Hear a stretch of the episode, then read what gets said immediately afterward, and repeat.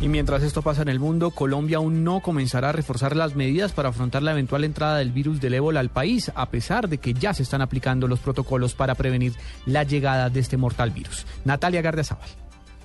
El viceministro de Salud, Fernando Ruiz Gómez, aseguró que las medidas para evitar el ingreso del virus del ébola al país solo se aplican para personas que hayan estado en Sierra Leona, Guinea y Liberia.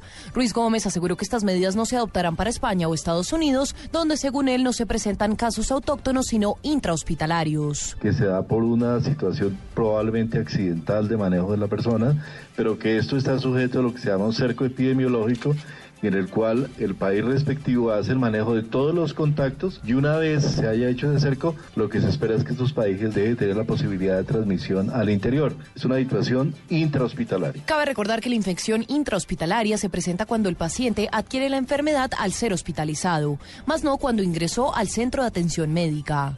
Natalia Gardea Sábal, Blue Radio.